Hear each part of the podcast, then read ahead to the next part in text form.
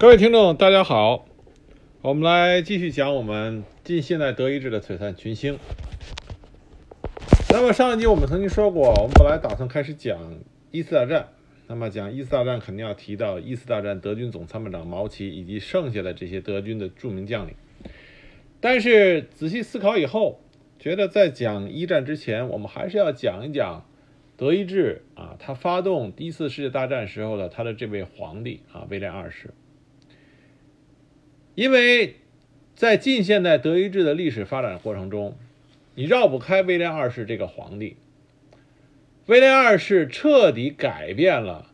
他之前铁血宰相俾斯麦和他的爷爷威廉一世共同营造出来的德意志的那种强大啊强盛的景象，在威廉二世的手里被他给彻底扭转了。那么一战的发动以及啊一战德军的战败，这都和威廉二世啊是关系都是极为密切，所以我们。在讲一战的德国德意志的之前啊，是要讲一讲这位威廉二世皇帝的。威廉二世这个人呢，啊，基本上对他的评价是比较负面啊，最多的评价都说他是一个败家的富二代啊，生生把呃这个文武奇才俾斯麦和老毛奇，再加上啊英明的领导人啊威廉一世，这君臣三人啊不是的英才。打造出来的德统一的德意志帝国，生生的把这个帝国给搞垮了。所以对威廉二世他的评价比较负面。那么今天这一集我们就来讲一讲威廉二世他到底是怎么样把一个强盛的德意志啊伟大的德意志帝国给搞成了一战的战败国。威廉二世是在1859年出生在德国柏林，他的母亲是英国的公主。他父亲是德国的皇太子，而母亲是英国的公主，所以是出身非常的好用我们现在的话说，就是赢在了起跑线上。很可惜，那个时候的医学不发达，也可能是老天爷妒忌他的这种显赫身世，所以他出生的时候，他胎位不正，是臀位。臀位那就对接生的大夫就有比较大的挑战，尤其在那个时候，医学还不是那么发达。所以，他母亲是英国公主，很相信英国的医生，就请了一个他认为比较高明的英国医生来接生。结果，这个英国医生其实啊经验并不足，他一看到是臀位生产，就有点慌了手脚，直接用蛮力，他为了防止威廉二世真的死在他妈的肚子里，所以就用蛮力把他给弄出来了啊，就生拽出来了。结果对他的身体，对威廉二世的身体有所损伤。威廉二世他后来啊一生，他左手都是萎缩的。如果大家看看威廉二世他的照片，就会发现他拍照的时候永远是左手戴着手套，让他的左手看起来比较修长，或者用左手倚着佩剑，使自己看起来比较体面。从他拍照特别注意这些姿势就看出来啊，一般。对自己残疾很在意的人，他的心理上都是有残缺的。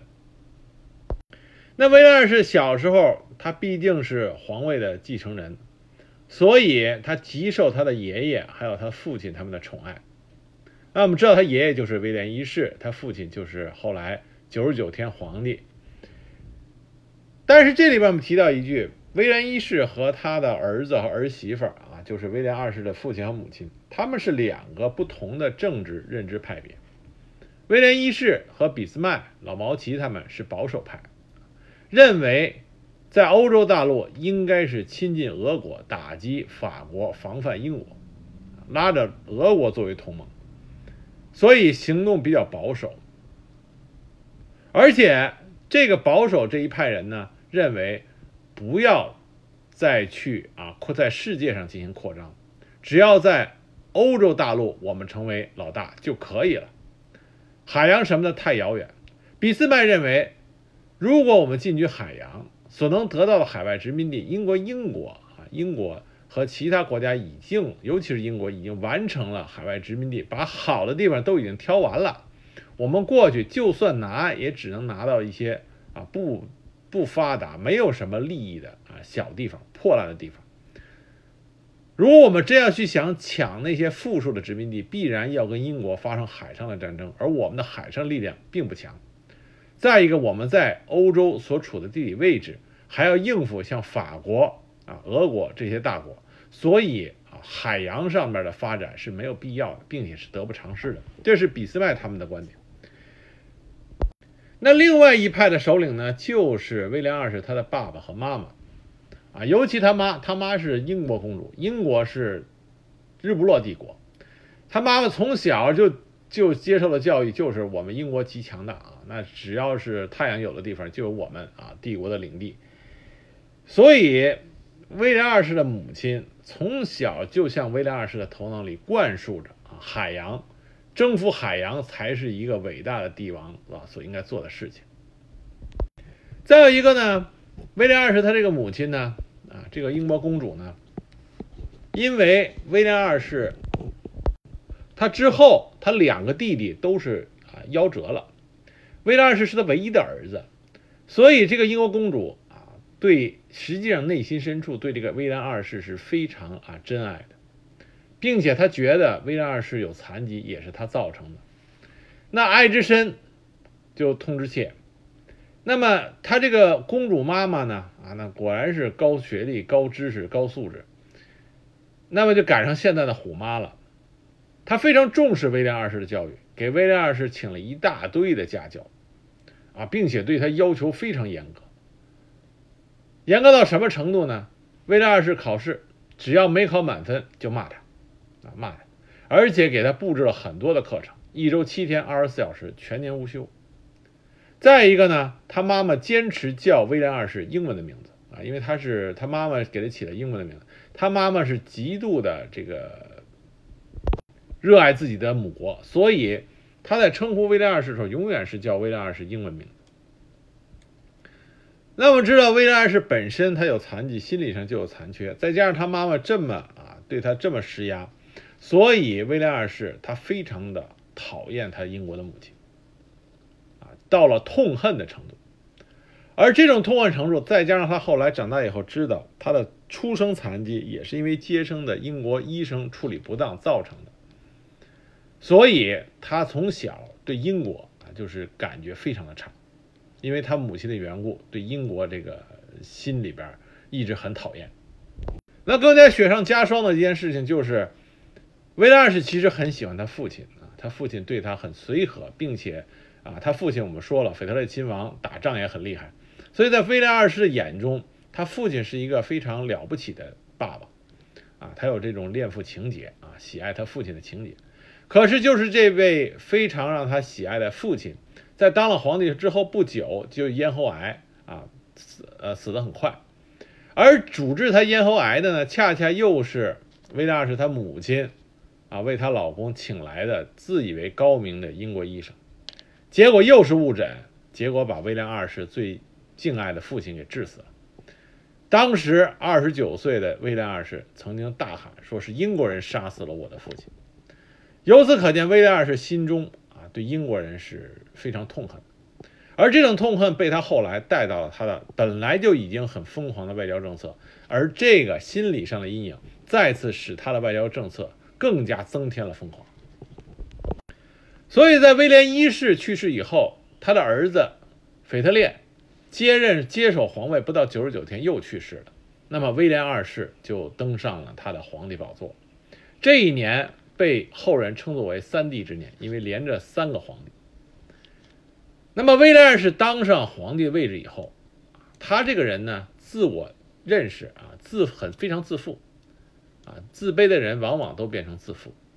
那么他认为自己。终于到了可以大展拳脚、一展宏图的时候。可是他现在面前有一个巨大的障碍，这个人是谁呢？就是当时已经七十三岁高龄的帝国啊宰相俾斯麦。那么威廉二世在他小的时候啊，甚至到他当上王皇位之前，他对俾斯麦都是非常仰慕的。他觉得这个啊这个老爷爷非常厉害。帮助德意志崛起，因为无论是他的父亲还是他的爷爷，都跟他说啊，这个俾斯麦老爷爷非常厉害，没有他就没有德意志的今天。但是在政治观点上，威廉二世受他父亲、母亲的影响很大。他心中更崇尚的是征服世界、征服海洋，这样就和俾斯麦他的那种保守的政策有着针锋相对的矛盾和冲突。威廉二世心中所信仰的是世界政策，他认为英国之所以成为世界上第一强国，是因为有一大堆的殖民地。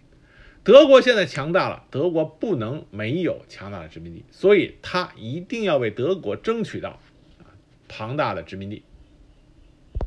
所以，他和俾斯麦的很多政策意见上都是相左的啊。比如说，俾斯俾斯麦他是铁血首相，在对内政上，俾斯麦是坚决要镇压工人起义的，坚决镇压这种啊这种引起帝国震动荡的这种左派运动。可是，威廉二世同情社会主义。当时，俾斯麦要求他镇压工人起义的时候，威廉二世说：“我不想一上任就染血，来拒绝他的提议。”这虽然给威廉二世增加了正面的评价，但是他和俾斯麦的矛盾就进一步加深。当威廉二世向俾斯麦表达出他的这种世界政策啊，要征服海洋的愿望的时候，俾斯麦是嗤之以鼻的。俾斯麦认为，现在剩下的无主之地都是英法啃完的剩余，都是鸟不拉屎啊，鸟不拉屎的破地方，而且抢这些地方根本满足不了德国的需求。带不了巨大的利益，而抢那些有用的地方呢，都是英法的有主之地，肯定要和英法彻底闹翻。这对德国整体的政策、外交政策是不利的。但威廉二世心中认为，德意志的未来就是征服海洋，要争夺阳光下的土地。这是威廉二世经常挂在嘴边上的一句话，就是我们要争夺阳光下的土地。所以，他和俾斯麦两个人争来争去。最后两个人就彻底翻脸了，以至于俾斯麦每提出一个政策、一个建议，威廉二世就直接反对。威廉二世直接就说后，跟他周围的随从就说：“我想让这个老头再喘息几个月，然后我就自己执政。”他就已经迫不及待的要把俾斯麦赶走。而俾斯麦呢，那个脾气，俾斯麦那种暴脾气，他也受不了威廉二世。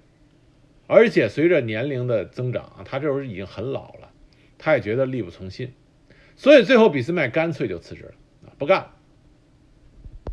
在俾斯麦的卸任典礼上，两个人啊也直接针锋相对。当时威廉二世对当时与会的啊表示这个欢送啊老宰相的这些人表示说：“我是怕宰相日夜操劳伤了身体，所以赶紧回家去颐养天年天年吧。”可是俾斯麦直接不给这个皇帝面子啊，就回了一句说：“不，我的身体从来没这么好过，意思我就是被你给赶走的。”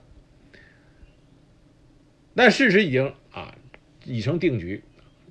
这位杰出的啊宰相人才俾斯麦就离开了德国政坛，一去不回。那么威廉二世终于得偿心愿，亲自执政。那俾斯麦离职之后。接任帝国宰相的啊，后来一共很快就换了八任。为什么这换了这么多呢？因为威廉二世啊，因为俾斯麦这个先例，他不想任命那种极有才能啊、极有自己主见的、有能力的这种政治人才，他不想，他不想出现第二个俾斯麦，所以他任命的基本上都是听他话的。那听他话的，往往能力就不足，满足不了威廉二世他的需求。威廉二世的特点是能说，能煽动，有想法。啊，但是实施能力很差，所以他又希望他所任命的宰相能够帮助他将这种远大的目标迅速的实现，但是他又希望这个人听话，那世界上没有这么好的事，所以他在俾斯麦之后，德国宰相的人选换得很快。威廉二世没有人束缚他的手脚，就想展开他征服世界、实现世界政策的这个宏愿。威廉二世一个特点是他能说。他的演讲能力啊，并非常厉害，非常能够鼓动啊当时德国民众能跟随他的梦想。那么，一个天才的演说家，这是好事儿但关键是你鼓动家，你必须还能把这件事儿，把给大家画的这个大饼，能够真正实现出来。就怕的是你鼓动起来实现不了，那跟着你的民众就遭了殃。威廉二世恰恰就属于这个类型。他当时经常给德国民众的演讲啊，他里边的名句，比如说“我要让海神的三叉戟掌握在我手中”，德国不能只给自己留下一文不值的天空，我们将统治海洋。啊，说的是让人热血沸腾。从这点上来说，威廉二世当时他的想法已经完全不切实际了，因为德国说发展海军，实际上它离海洋的，它连出海口只有北边的一小块，而且他现在的海军实力很差。俾斯麦他之所以不发展海军啊，还有老毛奇在军事思想上为什么不发展海军？最重要原因是他们认为你一旦发展海军，必然会得罪啊英国人。俾斯麦是避免和英国直接对立起来的。本来其实上德国和英国是儿女亲家，关系应该是很好的，又和英国没有接壤。英国最痛恨的人，从当时的历史来说，他历史渊源上，英国最痛恨的实际上是法国。英法战争打了百年嘛，而且直接隔着英吉利海峡，英国和法国就是对上。英国要想在欧洲有影响力，找的对象应该不会是法国啊，德国恰恰是最好人选。所以从地理位置和天然优势来说，德国和英国结盟才是最好选择。所以你一旦发展海军，实际上就是把英国这个本来的天然盟友给推向了对立面。可是威廉二世啊，那当时是真的是觉得天下德国人谁也不用求啊，德国可以一个人全打全天下所有的国家。那么威廉二世他的想法啊脱离了实际，但是啊最可悲的事情是，当时德国的实力却能支持啊他这种疯狂的想法。就是因为有了俾斯麦啊，有了老毛奇这些杰出的英才，德国当时的经济实力已经是全世界最低一个完成了第二次工业革命，工业人口已经超过了百分之四十，国内工业产值超过了英国、法国两国的总和，钢铁产量欧洲第一，铁路长度欧洲第一，社保体系啊，社会保障保障金体系，我们在讲俾斯麦的时候提到过，也是世界第一。学校数目欧洲第一，学生总数欧洲第一，科技研发世界第一，文盲比例欧洲倒数第一，就是欧洲最好。了解科技发展史的人都知道，在早期的德国啊，在二战一直到了二战的时候啊，二战之前的德国，德国的科学家的人数和这种是世界啊的中心。我们知道，像爱因斯坦就是德国。还有一系列的当时这些伟大的啊科学家都在德国，所以德国这时候无论是软硬两方面的实力都是啊在世界上都是最前的，这就给威廉二世实现他伟大的梦想提供了物质基础。所以说，一个疯狂的富二代最可怕的是什么？是他们家真富，你有有了真的有了这个物质基础，就够他去疯了，够他去。展现他疯狂的这个梦想。如果没有那个经济基础和这个呃物质基础和经济实力，他想疯他也疯不起来。威廉二世的情况恰恰属于前者，自己疯不是不说，而且他还有实力去疯。除了有这种物质基础和经济实力以外，当时的德国民众的思想思潮也推动了啊，对威廉二世的疯狂梦想也起到了推波助澜的作用。当时德国民族主义已经抬头了，所以说一个国家当它分裂了很久以后，一旦统一，民族主义是必然抬头的，啊，因为长期以来德意志各个联邦中的各个这个国小国啊，当时德意志曾经是这个欧洲中部国家最多的地方，啊，到处设关卡。那么之前是分裂状态，一旦统一起来，民心所向啊，这种民族自豪感就带催生了啊强烈的民族主义。德国的民族主义一直到二战结束才彻底的啊这个落入低谷。那么再一个就是达尔文主义，啊，你想德国在统一之后不久，原来还是属于欧洲的，属于这个呃生产地啊，所有的东西都是现在是 made in China，原来那个时候都是 made in Germany，啊，德国制造，还是德国落后的，属于输出劳动力的地方，啊，很快就统一，统一之后。完成了工业革命，迅速的成为世世界上最领先的国家，啊，那这种迅速的飞跃，就给啊，就给德国人带来了强烈强烈的这种民族优越优越感。那民族优越感就催生什么呢？催生叫达尔文主义。什么叫达尔文主义呢？就是认为人类社会跟自然界一样，也是优胜劣汰，适者生存，强者决定一切。这催生了后来二战的时候德国的这种雅利安纯血统啊，至高无上的这种理论。那么民族主义和达尔文主义，就从另外一个角度啊，继续激发着威廉二世所谓的这种世界政策。所以物质基础上，它也可以实现民心。当时的民族思潮上也在推动威廉二世在推行他的世界政策。所以可以说啊，天时地利人和，威廉二世觉得他大展拳脚的机会到了。那么当时的表现是什么呢？就是啊，一个是内部的军备。扩张军备，另外一个就是外部的外交政策。我们先说一下这个内部的军备，在一战之前，实际上一战的爆发和二战的爆发原因上不太一样。一战的爆发，我不知道很多喜欢读历史的人会读到一战的爆发，会觉得有一点啊，如果刚开始读那段的时候，会觉得一点莫名其妙。为什么呢？我们都说一战的导火索是当时在塞尔维亚刺杀。奥匈帝国王储啊，斐迪南大公的那一件事件叫萨拉热窝事件，是催生了啊一次大战。但是总是给人感觉好像不是那么的有说服力。为什么呢？那那为什么一个王储的被刺杀，而且是在塞尔维亚这么一个当时觉得巴尔干帝国，巴尔干别是帝国了，巴尔干一个国家塞尔维亚，为什么他刺杀在那儿发生了刺杀事件，就能造成整个世界开战呢？就算奥匈帝国那个时候是欧洲相对有实力的国家，但是奥匈帝国那个时候已经在走下坡路了，塞尔维亚就更提不上欧洲强国了。那么这两个都算不上欧洲顶尖的国家，为什么会把德国、英国、法国、俄国，甚至后来美国都给卷进来，成了世界大战了呢？所以当时第一次读历史的人会觉得这段有点说不过去。那实际上问题是为什么呢？换一种说法，大家可以理解了，就是说塞尔维呃萨拉沃热窝事件，实际上就是我们说擦枪走火，这个走火。我们知道很多战争都是因为擦枪走火才发生的战争，那真正的原因为什么能够打起战争呢？是因为双方面已经是剑拔弩张，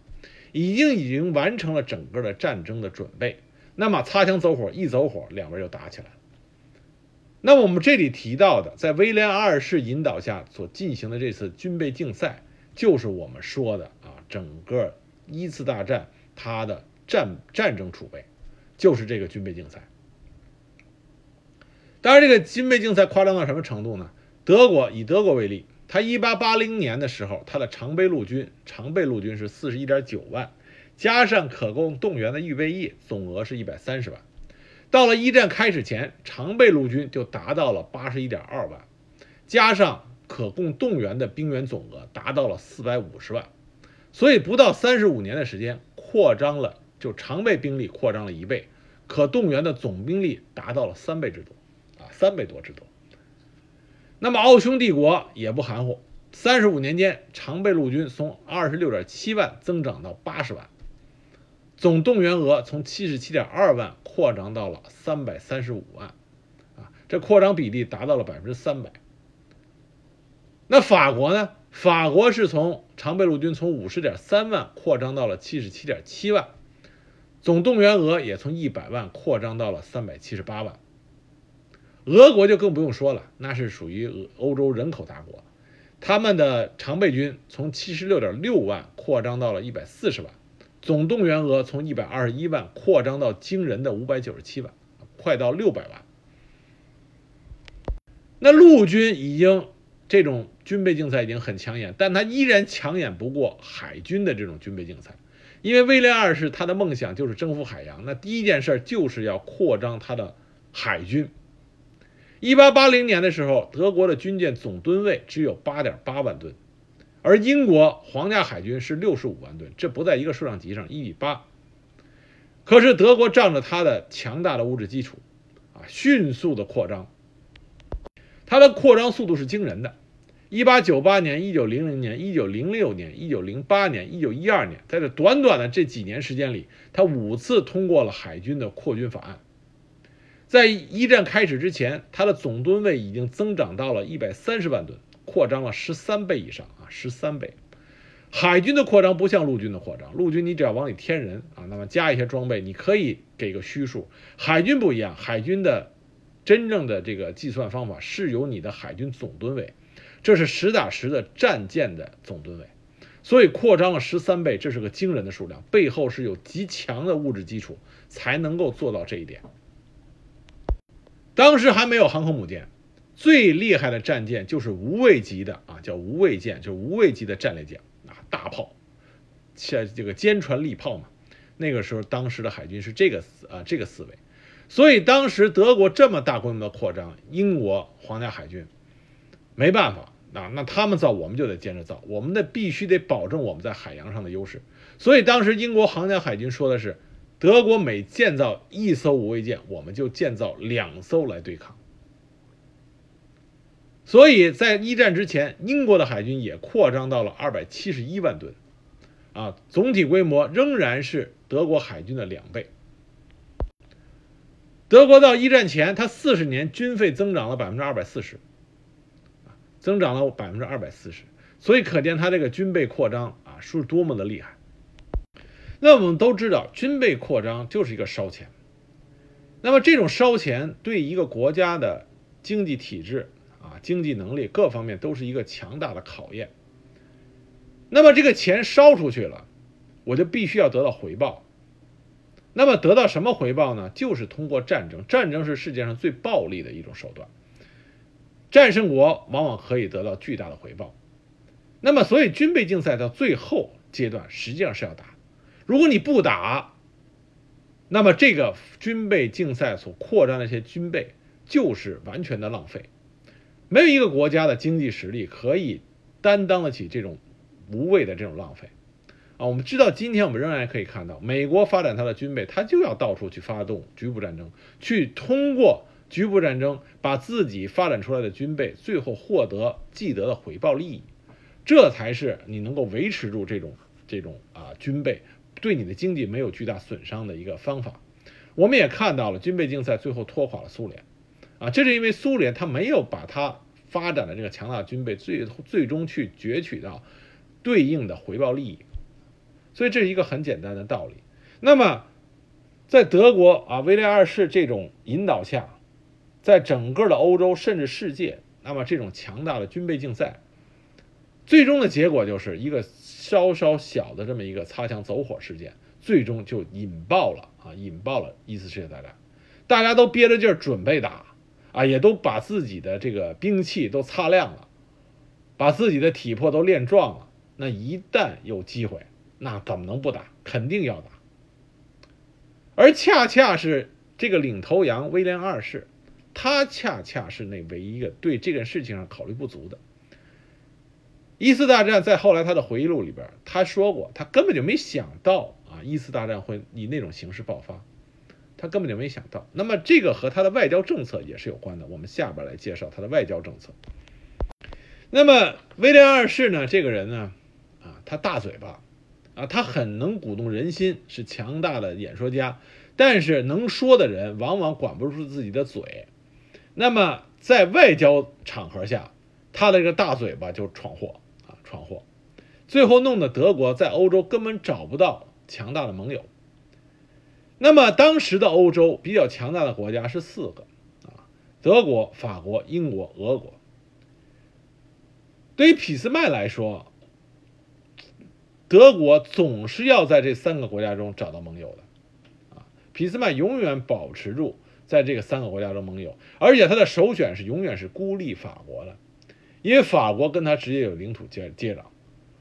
所以俾斯麦的外交政策是永远是孤立法国。想办法在其他英国和俄国中找到盟友，但是这个政策到了威廉二世这儿就完全走样了。实际上，我们之前说过，德国最天然的盟友就是英国。那英国呢？之前啊，因为日不落帝国嘛，实力强大，所以他那个时候刚开始，英国的外交政策叫做“光荣的孤立”，啊，就是自我感觉非常好，我跟你们谁也不结盟。你们谁也追不上我。但是到了十九世纪末的时候，英国就发现啊，不结盟也不行了，自己的实力啊，人无百这个就是花无百日好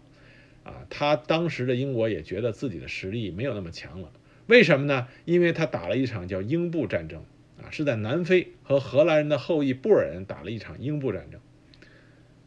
这场战争本来跟德国是没关系的，但是呢。因为威廉二世这种世界政策，他对世界事务很关心，他非常关注英布战争的动向，而且威廉二世心里边一直对英国啊有一种这种仇恨的情怀啊。我们之前说过，因为他个人的经历，所以当英布战争当时英国打败了的时候，本来跟你德国没关系，可是威廉二世管不住他大嘴巴。当时他居然给打败了英国的德兰士瓦总统发去了祝贺电报，这就把英国给惹毛了。英国本来自我感觉很良好啊，世界日不落帝国，我很强大啊，我结果被一个自己认为不是对手的对手给打败了。英国这儿正自己郁闷呢，哎，结果德国反而向他的对手发去了贺电，这把英国气得够呛。我们这里要知道一点，当时英国的皇帝啊，国王，英国的国王是威廉二世的表兄弟。之前英国女王维多利亚是威廉二世的外婆，所以我们就可以看见英国和德国有着多么天然的亲近的关系啊！可就是这种亲近关系，却没有被威廉二世所利用到。本来英国在结束他光荣的孤立的时候，他想找的就是德国。啊，结盟，德国不愿意，我看不上你，啊，你你不行了，这才让英国开始啊在寻找其他的盟友，而后来在一九零三年，英国国王爱德华七世访问法国的时候，因为这个时候爱德华七世已经对德国很反感了，啊，因为军备竞赛已经开展了很多年，那么德国一再的寻求他海洋上的这种权益，这极大的触犯了英国的权益。所以这个时候的爱德华七世已经对德国很反感了，所以在访法期间，他发表了反德的言论，这让法国那法国是德国天生的仇家冤家，所以法国一下子就跟英国两个人啊你情我愿的建立了同盟。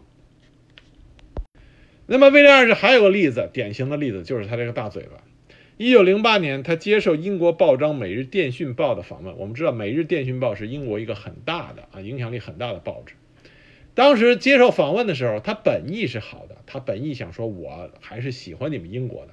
结果他说的说法怎么说呢？他说大部分的德国人都很讨厌你们啊，只有我喜欢你们。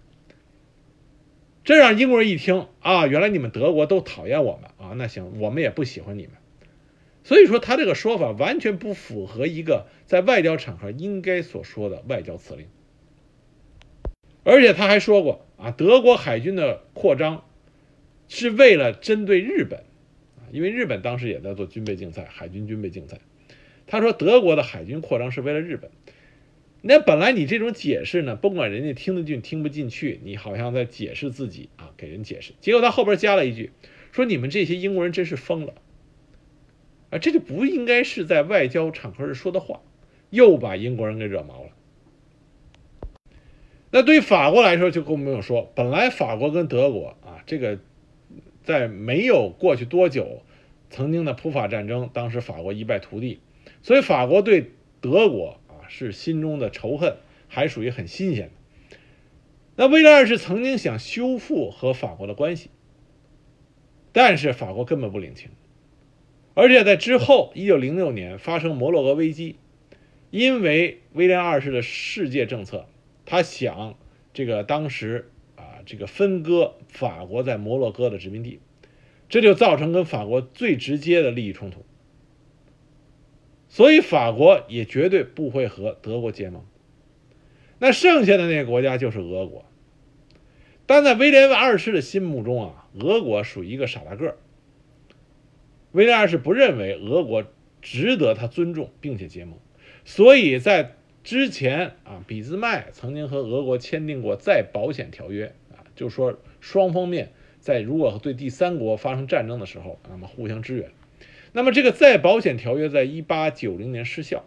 本来是应该把它续上的啊，这叫就像续保险一样。可是威廉二世当时完全不积极。那么俄国人也不是说我非要求着你来签这么个条约的，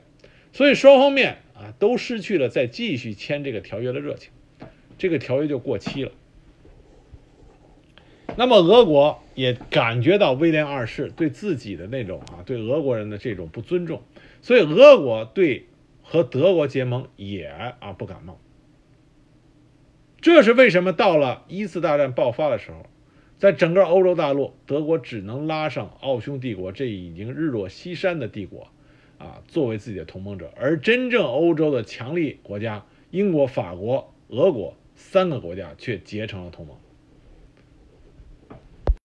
但是威廉二世的世界政策啊，世界政策，在德国国内的高层也是得到了强烈的吹捧的啊，吹捧的。他在帝国议会的演讲中，他曾经说过，他非常激昂地说：“说俾斯麦推行的欧洲大陆政策十分狭隘，而今我奉行的是世界政策。柏林应当是世界都市，柏林；德国贸易应当是德国世界贸易，德国与世界的含义是一致的。”因为世界各地都应体现德国的政策。当时他讲这个话的时候，帝国议会是爆发出雷鸣般的掌声。当时出席的包括了像瓦德西、像提尔皮茨、霍尔斯泰因这些德国军界的名人，而另外一批德国的资产阶级工业巨头也是非常的推崇威廉二世的世呃这个世界政策。为什么呢？因为对于资产阶级工业巨头来说，真正的市场是世界市场。这才是能给他们带来巨大利益的，他们当然会去推动和支持威廉二世这所谓的世界政策。那么，在德国这种咄咄逼人的外交政策啊和这个态度下，英国和法国迅速的就站在了一起。一九零四年，就签订了英法协约。那么，最终一个最明显的表现是在一九零六年，在西班牙举行了阿尔赫西拉斯会议。当时欧洲有十三个与会国参加，讨论的是如何和平的解决摩洛哥危机。在这场会议上，只有奥匈帝国支持德国，而法国得到了英国、俄罗斯、意大利、西班牙与美国的支持。这基本上就已经形成了后来一次大战中啊形成了两个阵营。我们可以看到，德国所找到的盟友啊太少啊，只有奥匈帝国一个人。后来在一次大战中，他只是又增加了一个土耳其奥斯曼帝国，所以都是那种日落西山，想再通过战争搏一搏，东山再起的这种破落帝国。真正的实力派，德国的盟友太少了，没有。还有一件事可以充分体现出当时威廉二世以及啊德国的军方是多么的狂妄自大了。他们曾经计划过要袭击美国纽约和波士顿等港口城市。清除美国海军设置的障碍，从而使得德国在太平洋地区扩张殖民统治。啊，就是我要击败你美国人啊，在太平洋地区，那德国离太平洋地区多远呀？而且他刚刚发展了海军没多久，这个时候他们已经想过要在太平洋地区获得一个势力扩张。而且这个计划并不是说仅仅是一个构想，他甚至制定了详细的袭击方案啊。包括运送的部队数量、能力以及整个的当时袭击战的发展这个趋势，制定对应的啊这个战术计划。幸亏这个疯狂的想法被当时谁呢？被当时我们之前提到的德国陆军参谋长史蒂芬坚决的反对，所以给束之高阁了。因为史蒂芬认为这个远征计划至少需要十万人的部队，德国根本没有能力啊做出这个做出这个承担。但是从这件事上，我们可以看出，当时德国啊，从威廉二世开始到军方的一些人，他们的思维已经进入到一种不切实际的癫狂状态了。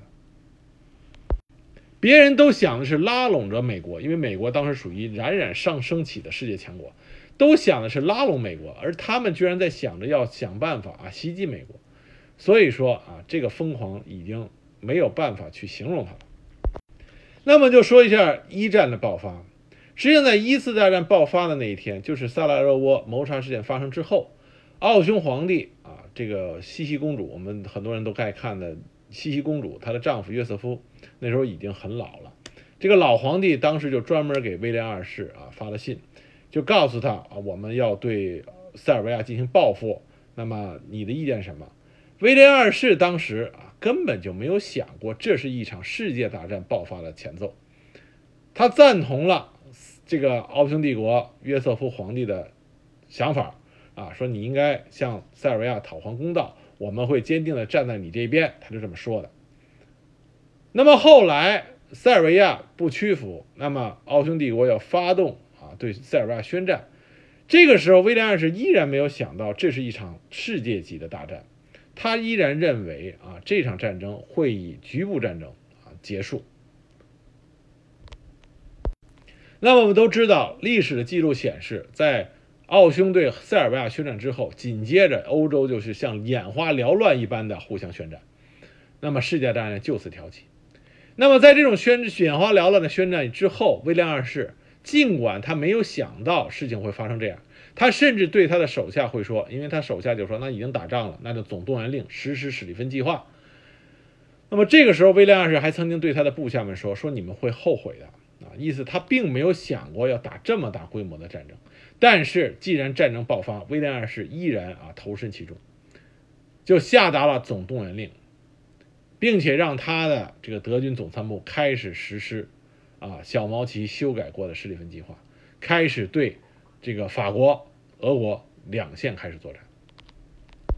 那么在一次大战一次大战期间呢，威廉二世的作为就很少了。啊，他的的确确是只会说啊，真正到打仗的过程中，他也没有什么战争指挥的能力。尤其是当那个施里芬计划彻底失败，小毛奇啊专门发电报跟他讲说：“皇帝，我们打败了。”那么就是马恩河战役啊，打成了本来从这个速战速决打成了阵地僵持。那么小毛奇放弃了，他把小毛奇的参谋长撤了之后，那么渐渐的这场一次大战就变成了德国职业军人和这个总参谋部他们的战争了。威廉二世完全变成了摆设和影子皇帝。那么到一战失利彻底失败之后。那么，德国革命在柏林爆发，基尔港水兵起义。那么，这个时候，威廉二世已经不能够再作为皇帝了。即使这个时候，当时军队的实力派元帅兴登堡啊忠于他，也没有办法改变不了大局。最终，在一九一八年十月九日，威廉二世当时退下了皇位，退下了帝位。不再作为德意志的皇帝，那么他当时是跑到了荷兰，因为在一次大战开始的时候，本来在施里芬计划里边是要德国军队是要攻克啊，攻过荷兰，通过荷兰那边去对法国军队进行迂回。那么当时啊，小毛奇和威廉二世啊改变了这个计划，没有啊这个没有进攻荷兰。使得荷兰当时在一次大战中彻底保持了中立，免遭了战火。所以，荷兰当时的女王叫威廉明娜，就允许威廉二世逃亡到了荷兰，并且在之后拒绝引渡他受审。就这样，威廉二世在荷兰啊一直隐居到他最后的这个最后去世。在荷兰这段时间，一直到他死，他没有什么事情可以干。他老想着要复辟，但是最后也成功不了。他最爱干的两件事就是砍树和打猎，这也挺有意思。他喜欢砍树。他最后据说啊，据资料记载，他最夸张的时候，他曾经一个礼拜，一个礼拜就砍了两千棵树，也不知道他怎么砍的。那么后来到一九三三年，纳粹党上台以后，刚开始威廉二世跟纳粹的关系还是不错的。纳粹党上台的时候，他立马就捐助了两百万马克啊，资助纳粹党，并且把自己的儿子也送去入党。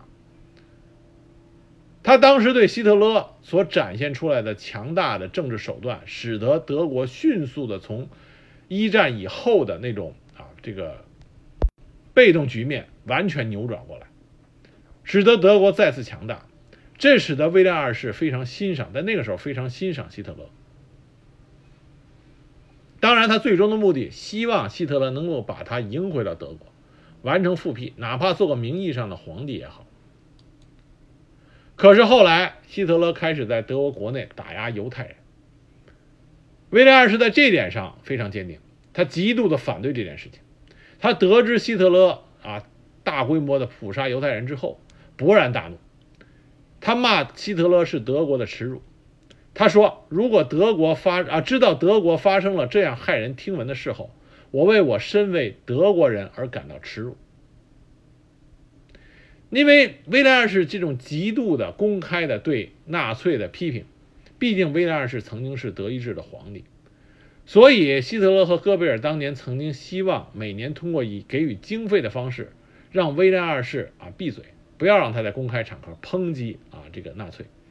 可是威廉二世断然拒绝。所以说威廉二世这个人啊，别的没有，就是一个非常自我中心的一个倔老头。那我们知道，二战期间德国的军队占领了荷兰。当时威廉二世曾经希望希特勒不要进攻荷兰啊，他给希特勒带话，希望他不要进攻荷兰。可是他这个过气的皇帝希特勒根本就根本就嗤之以鼻。所以荷兰被攻陷，那么威廉二世就彻底的跟希特勒不对付。当然，希特勒也不敢对威廉二世怎么样。当时德国因为威廉二世毕竟是在德意志军队中啊。有过极高的威望，所以呢，当时德国的军队还曾经在占领荷兰的时候，给威廉二世居住的地方派了一个仪仗队。希特勒知道以后勃然大怒，啊，不允许。当然，希特勒没有对威廉二世的人身安全有任何的这个呃企图，他只是规定德国军队不能够啊进入到威廉二世所居住的那个城堡周围一个范围。那么。就在德国占领荷兰后不久啊，威廉二世在他的小城堡内病故，死的时候两个遗言：第一个，葬礼上不要出现纳粹的万字旗；第二个，在我的帝国复辟之前，不要把我的遗体送回德国。就是他只要纳粹德国还在，我不回去。但可惜那个时候荷兰已经被纳粹占领，他的第一条遗愿并没有得到遵守。希特勒还是在他的葬礼上放满了万字旗，但是第二个遗愿得到了遵守，直到今天，威廉二世还是被安葬在荷兰，啊，还是还是安葬在荷兰，没有回到他的故乡德国。威廉二世在德国的评价也是属于啊褒贬不一，有的人说他对一战没有什么责任。认为他是一个有着雄才伟略的皇帝，只是啊时运不佳。但也有人认为是他把世界拖进了第一次世界大战。客观的上来讲，威廉二世他的想法过于疯狂，不切实际。他所兴起的德国这种扩张型的外交策略，在德国强大的经济物质基础的帮助下。变成了现实，从而将世界带入到了这种疯狂的军备竞赛。而他这种外交上不在意盟友，四处树敌，最终在强大的军事军备竞赛这种事实的面前，造成了一次世界大战。啊，这个是客观的存在的事情。所以他对一战的爆发是负有责任的。这一不一定是他主观所想。但是这是他客观上这这一力造成的，啊，这个我认为是威廉二世他在啊这个一战时一战中应该背负的责任。作为德意志帝国的皇帝，他并不称职，他基本上葬送了大部分俾斯麦之前和他的爷爷威廉一世之前两个人联手造成了德意志的这种非常有利的局面，在他手上基本被断送。所以，作为一个德意志皇帝来说，威廉二世并不是很称职。那么最后呢，再讲一个题外话，就是威廉二世他曾经提出来了一个“黄祸论”，啊，这个“黄祸论”从某种上另外一一个角度来印证了威廉二世他这个想法啊，那简直是不知道他在想什么。什么是“黄祸论”呢？“黄祸论”是一八九五年威廉二世和沙皇尼古拉二世两个人啊，不知道为什么开始就两个人就关于黄祸问题不断的通信交流。黄祸就是西方这些国家对东方啊的一种这种贬义的说法。黄祸是来自于这个当年匈奴人啊，这个匈奴人西晋啊，当然匈奴王啊，上帝之鞭阿提拉在欧洲让欧洲人胆战心惊，到后来啊，蒙古人的西进，当时在欧洲所当时造成的欧洲一系列的兵败，这让欧洲人心中一说黄祸就是来自于东方。当时威廉二世不知道为什么和尼古拉二世两个人就又开始提黄祸这个事儿。当时威廉二世还特意请一个著名的画家创造了一幅油画，叫《世界各民族保护你们最珍贵的财产》啊，当然名字比较长，所以被简称为《黄祸图》。当时把这个图赠给了尼古拉二世，并且下令雕版印刷，广为散发。这画画的什么呢？画的是象征象象征于日耳曼民族的天使们手持着闪光的宝剑，正在告诫着欧洲列强的各保护神。说黄祸已经降临，悬崖那边象征着黄祸，它一个佛祖，这佛祖呢代表着日本，骑着一条巨大的火龙，这火龙呢指的是中国，正在向欧洲逼近。所以意思说，这黄祸正在袭向欧洲，我们必须要保卫欧洲。我们现在已经不知道威廉二世从哪儿来的这种想法，而且为什么他对东亚当时。会对为世界有如此强大的威胁啊！不知道从哪儿来了这种非常强烈的情绪。而威廉二世的这种黄祸论，当时在欧洲颇有市场啊，在欧洲引发了一种黄祸的一种思潮。所以，但是威廉二世并没有跟中国有过任何的实质上的接触啊，所以从这点上来说，我们至今无法知道威廉二世为什么有这种想法。所以说，这个人的思想啊，不是常人所能够揣度的，